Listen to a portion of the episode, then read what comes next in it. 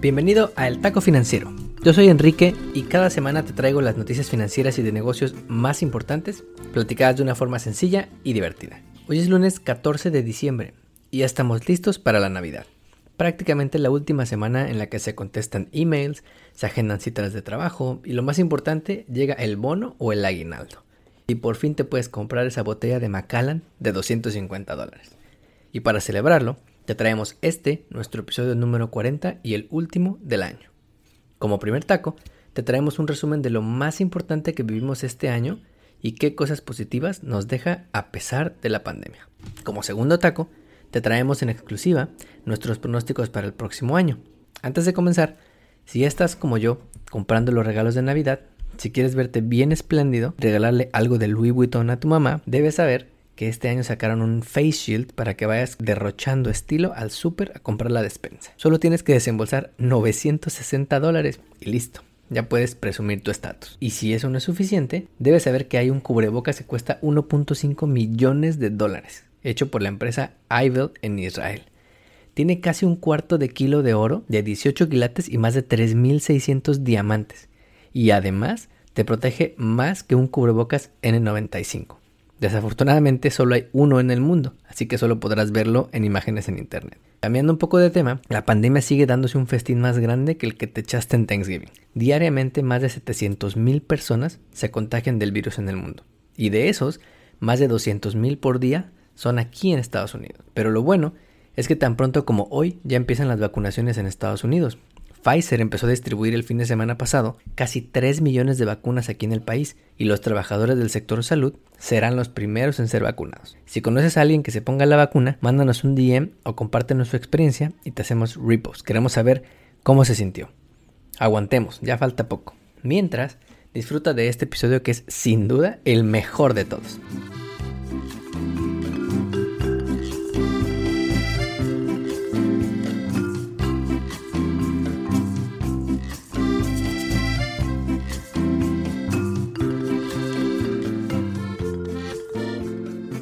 Primer taco, quiero que hablemos de lo que pasamos este año, lo bueno, lo malo y lo feo que hemos vivido, pero lo importante es que lo hemos vivido juntos. Bueno, empezamos el año con la ilusión de que pasaran grandes cosas. Este año, por ejemplo, eran los Juegos Olímpicos de Tokio, en 2020, que obviamente tuvieron que ser cancelados. La gira mundial de Justin Bieber, que quizá no estuvo tan mal que se cancelara.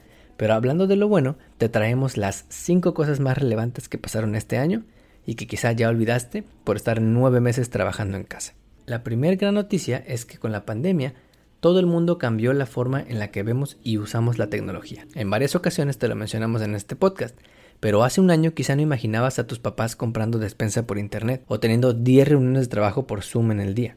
Lo cierto es que por necesidad, conveniencia o por ambas, tuvimos que aprender a usar más la tecnología, en lo laboral y también en lo familiar y esto lo demostraron las grandes empresas durante el año. Apenas este mes, Airbnb y DoorDash, empresas que han crecido sus servicios durante la pandemia, tuvieron su IPO y ahora ya puedes comprar una acción en estas empresas. Zoom, por ejemplo, ahora ya es como la luz o como el agua, se ha vuelto un utility gracias a la inimaginable necesidad de conectarnos de manera remota tantas personas al mismo tiempo. Y esta necesidad de cuidarnos de un virus desconocido que ha matado a casi 300.000 personas en Estados Unidos y más de 1.6 millones en el mundo, hizo que las empresas también le entraran al quite. Twitter fue el primero, pero después Microsoft, Facebook y muchas grandes empresas anunciaron que sus empleados podrían trabajar en casa por el resto del año, y algunas de por vida.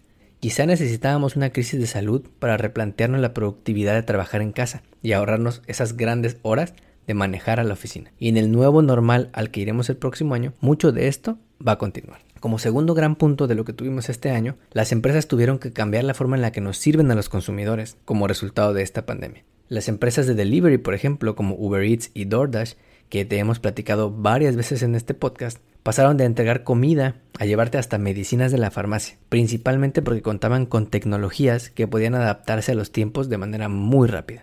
Los que no se pudieron adaptar desafortunadamente se quedaron atrás, y esto incluye a millones de negocios que no pudieron ofrecer sus productos online o que dependían del contacto físico para tener ventas. Tercer gran punto que vimos este año, muchos gobernantes y empresas, grandes tomadores de decisión, actuaron rápido para ayudar a sus ciudadanos o a sus clientes. México es una triste excepción. Pero, por ejemplo, aquí en Estados Unidos se pasó el programa de apoyos más grande de la historia del país en menos de un mes y con la aprobación de ambos partidos, la famosa y ahora vieja CARES Act. Muchos gobiernos europeos impidieron que millones de personas se quedaran sin chamba, emitiendo deuda que pagaremos en algún momento, pero actuando rápido para cuidar a su población. Por el lado de las empresas, las farmacéuticas se turborrifaron y en 11 meses desarrollaron una vacuna que en tiempos normales tomaría años en desarrollar. Y hoy en día ya tenemos varias vacunas contra el coronavirus. Las empresas manufactureras como Ford, como 3M, se pusieron las pilas para fabricar un chingo de equipo de protección, demostrando que se puede aprovechar la tecnología existente para atender un problema global.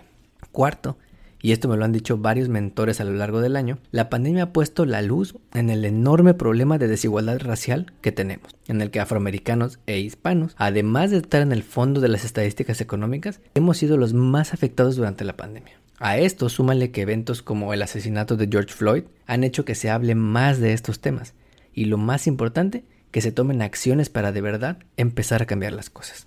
Además de los cambios legales que se exigen en las manifestaciones, las empresas en Corporate America han hecho cosas. Airbnb, por ejemplo, expulsó a muchas personas de su plataforma por racismo. Y el Stock Exchange Nasdaq quiere ahora que todos los boards de sus empresas tengan en su board una mujer y una minoría. También te platicamos hace unas semanas que JP Morgan comprometió más de 30 mil millones de dólares para cerrar la brecha racial que existe contra afroamericanos e hispanos. Y también Citigroup anunció que tendrá a la primera mujer CEO de uno de los grandes bancos en Estados Unidos. Lo importante es que la conversación está cambiando y muchos estamos alzando la voz al mismo tiempo. Especial agradecimiento a Alex López Negrete por confiar en su servidor, un economista mexicano soñador que se aventó a pedirle una entrevista al fundador de la agencia hispana independiente de marketing más grande del país y recibió un sí como respuesta. Gracias Alex. Quinto, no podemos dejar de mencionar lo que pasó este año en las elecciones en Estados Unidos, donde a pesar de que Trump y sus seguidores sean los peores perdedores del mundo, más de 81 millones de personas votaron por un cambio, por no tener a un racista en la Casa Blanca que vea al país más poderoso del mundo como una continuación de su reality show, por un gobierno normal donde las cosas funcionen de la forma aburrida, como normalmente funcionan los gobiernos normales, los gobiernos decentes, porque aunque cheques el clima en tu iPhone, debes saber que el gobierno es una pieza fundamental para la información que hace que cheques el clima en tu iPhone. Porque ser un servidor público debe ser visto como un honor y una responsabilidad, y no como un puesto donde voy a buscar hacerme rico. No estoy metiendo las manos al fuego por el gobierno de Biden. Todos los gobiernos tienen ovejas negras. No existen los gobiernos perfectos. Pero como dice mi amigo Juan Carlos, hasta la basura se separa.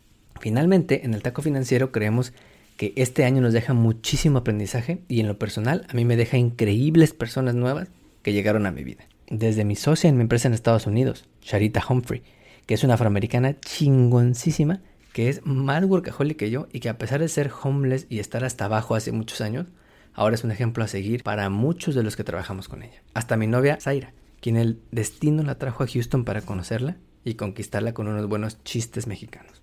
Te invitamos a que nos digas por redes sociales cuál fue tu taco financiero del año usando el hashtag mi taco financiero 2020. Como segundo taco, te traemos una lista de cosas que esperamos durante el próximo año y que seguramente será noticia durante los próximos 12 meses. Esperemos que coincidas y si hace falta alguno, mándanos tu pronóstico por redes sociales para que compartamos hashtag información que cura. Primero, el inicio del fin de la pandemia. Creemos que en 2021 las economías reabrirán y empezarán a vacunar a sus poblaciones y creemos que al inicio habrá una pelea por la vacuna. Países como Estados Unidos o economías avanzadas pueden endeudarse a tasas de interés del 0%, podrán vacunar primero a sus ciudadanos, pero las economías más pobres que no tienen recursos para ayudarle a sus ciudadanos difícilmente podrán vacunar a todos. Y los organismos multilaterales como Banco Mundial o la Organización Mundial de la Salud tendrán que hacer que todos cooperen porque si hay países donde el COVID está fuera de control, nadie está exento de una nueva ola de contagios. Con las vacunas produciéndose más rápido que los bolillos en tu panadería favorita, poco a poco la gente empezará a confiar más en salir y hacer actividades que antes hacía de manera cotidiana. Creemos que para verano la mayoría aquí en Estados Unidos estará vacunado y empezarán a viajar como dementes, ya sea por coche, avión o tren. El segundo semestre del año verá la reapertura de los deportes en el estadio, de los festivales masivos, de las ceremonias religiosas y de todo tipo de reuniones. El reto está en hacer que los que no crean en la vacuna se la pongan para no arriesgar a sus familias por andarse creyendo videos de YouTube. Como segundo punto importante, creemos que las Big Tech tendrán una dominancia mayor y al mismo tiempo una mayor crítica por parte de la sociedad. 2020 nos dejó teorías de la conspiración y noticias falsas como que Bill Gates nos quiere controlar con la vacuna del COVID. Imagínate eso. Y un nivel de capitalismo tan cabrón que el gobierno de Estados Unidos, el gobierno de Estados Unidos, demandó a Google y a Facebook en los últimos dos meses del año. 2021 estará repleto de estos ejemplos y de mayores candados, esperemos, por parte de los gobiernos. Pues ya no solo sirven estas empresas para platicar con tus amigos y enviarles memes. Ahora puedes comprar cosas, pedir un préstamo y hasta enviar dinero a otros países. La lucha porque uses solo una marca para todo, o solo una plataforma para todo, o solo una app para todo, continuará. Y al mismo tiempo esperamos la regulación del enorme poder que tiene. Tercer gran punto que creemos que va a pasar el próximo año es la educación como la conocemos va a cambiar. Las escuelas aprendieron a la mala que la educación en línea tiene que mejorar. No solo son sesiones de Zoom como las que tienes en la oficina. Cada nivel educativo requiere una estrategia diferente. Tendrán que pensar de manera creativa para no dejar fuera a los desfavorecidos, los que no tienen internet en casa o solo tienen una computadora para varios chamacos. Creemos que nuevos modelos de educación en línea y educación híbrida van a surgir y las escuelas tendrán que asumir el liderazgo en preparar de la mejor manera a sus estudiantes. Como cuarto punto importante que esperamos el próximo año, creemos que el turismo como lo conocemos también va a cambiar. No solamente porque muchos preferiríamos viajar más en coche que arriesgarnos a ir a un aeropuerto donde cualquiera puede tener COVID, sino porque ya se están desarrollando soluciones tecnológicas para irte de viaje de manera virtual, usando cosas como la realidad aumentada o la inteligencia artificial. Creemos que el turismo se volverá más local y habrá más oportunidad de descubrir ese pueblito olvidado por Dios donde encuentras unas joyas de desayunos o unos cafés espectaculares. Por lo menos durante el próximo año creemos que así será. Punto número 5. Creemos que la discusión en torno a energías renovables va a aumentar y veremos más acción en el terreno del cambio climático. No solamente porque Biden regresará a varios acuerdos internacionales de los que Trump se salió, como el Acuerdo de París, sino porque las empresas están reconociendo que cada vez es más barato producir energía de fuentes renovables. Si recuerdas, por ahí de abril, la demanda de petróleo cayó tanto por la pandemia que su precio llegó a ser negativo. Literal te pagaban porque comprabas barriles de petróleo. Y la industria tuvo una crisis muy fuerte que llevó a la quiebra a muchas empresas. Al mismo tiempo, las empresas automotrices están logrando grandes cosas en materia de coches eléctricos. Este año Ford anunció su famosa Ford F-150 completamente eléctrica. Y la empresa QuantumScape anunció la semana pasada que está construyendo una batería de coches que se carga en 15 minutos al 80%. El próximo año se rumora que Toyota podría lanzar una batería para autos que se carga en tan solo 10 minutos. El mundo, creemos, será más verde el próximo año. Para cerrar este capítulo y esta primera temporada de El Taco Financiero, te queremos dar las gracias por habernos escuchado más de 1300 veces en más de 12 países diferentes. Desde Houston hasta México, España o Austria, gracias a ti hemos logrado grandes cosas en este podcast que busca que sepas más de noticias de negocios, pero presentadas de una forma más chida que un programa de noticias que ves en la televisión. Queremos que más paisanos se enteren y estén informados de lo que pasa en el mundo de los negocios. Y esperamos contar con tu apoyo el próximo año. Estamos cocinando unos tacos increíbles para el próximo año y ya queremos que los conozcas. Como dice mi mamá, que es experta en Hoponopon. Gracias, gracias, gracias. No olvides suscribirte a este podcast y donde quiera que lo escuches ponernos 5 estrellas. Recuerda que estamos en Facebook, Instagram y Twitter como arroba taco financiero. Nos vemos el próximo año.